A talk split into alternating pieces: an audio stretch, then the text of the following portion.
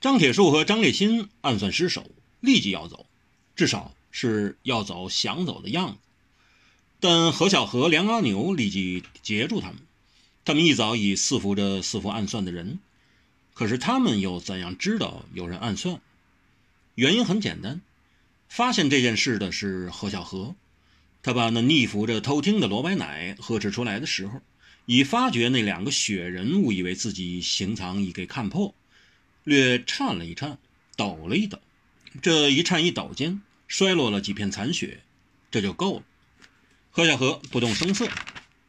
他先发出暗号，江湖上有着各种不同的暗语。何小河这几年在孔雀楼里并没有白过，他的暗语却不是从口中发出来的，一面跟温柔聊天谈心事，一面悄悄地用炭笔写了几个字。他把手里的纸趁着喂鸟时失顾之际，叫乖乖衔了飞去。乖乖就是王小石的爱鸟，它自然飞到王小石处。所以王小石立马就过来这寺内别院里。何小荷急顾离开，并通知了方恨少。方恨少会合了王小石，他的任务倒不是要保护王小石，王小石也不必需要这读书忘字的书生保护，但有他在，温柔会安全一些。何小河另外去把梁阿牛换来，他们要布下天罗地网，抓人，抓两个雪人。所以铁树开花才一动手，何小河和梁阿牛就马上出现了。他们要打击打击他们的人，他们矢志要杀掉来杀他们的杀手。尤其自菜市口破板门一役之后，他们已没有退路，他们已走上了不归路。他们正在逃亡天涯，他们要血债血偿，他们要为死去的兄弟报仇。仇已深结，仇结深了。有些仇恨是解不开的，要解，得要用血来清洗。一旦见了血，闹了人命的仇，除了岁月，恐怕是难以消解的了。爱也一样，一旦破了脸，伤透了心的爱，很容易就会变成恨。恨本来就从爱极处来。要是这世上的爱不变成恨，恨而不反目成仇，该多好！如是。这世间就非人间了，因为人间总有爱恨，且爱易变，恨海难填。张铁树、张烈新三招失手，立马要走，但梁阿牛、何小河已至。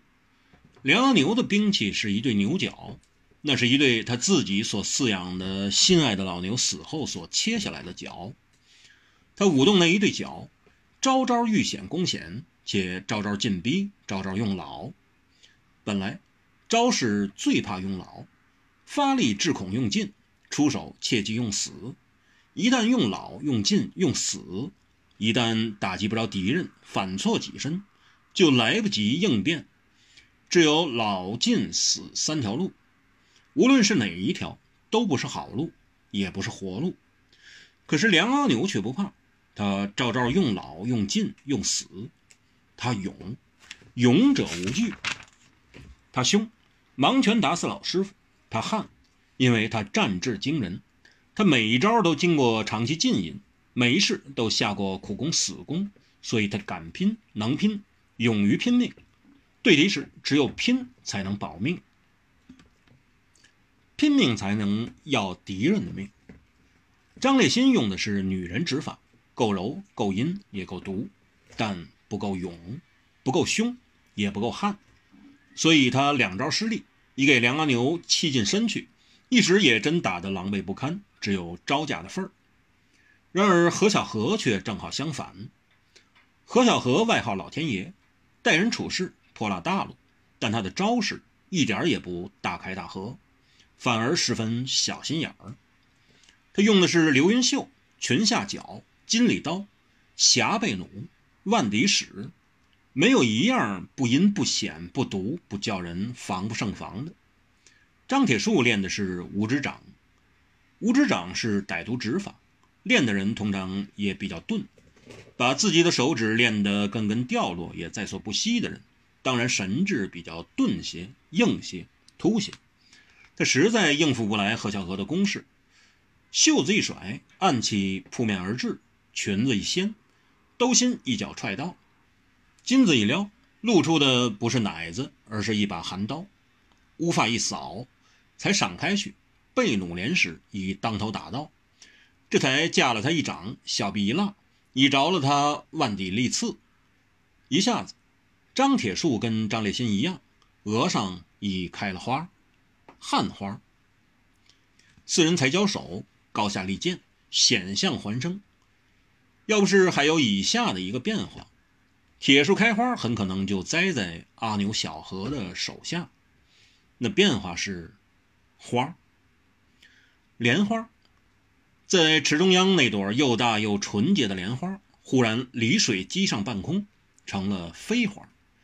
莲池里忽然冒出一个人，一位公子哥，他的衣衫虽已湿透。但他冒出这潭浊水时，仍是那么玉树临风，面若冠玉，丹河朱唇，眼若风晶，气定神闲，意已惊晕。此际，他飞身而起，动若脱兔时，面目仍静若处子，甚至比那一朵白莲更白、更纯、更美、更翩翩。他一出现就出手，向何小河、梁阿牛、方恨少三人背后出手。他一出手，另外一个人也就出了手。王小石，王小石一直都没有出手。他没有出手的缘故，是因为他一直要等这个人出手。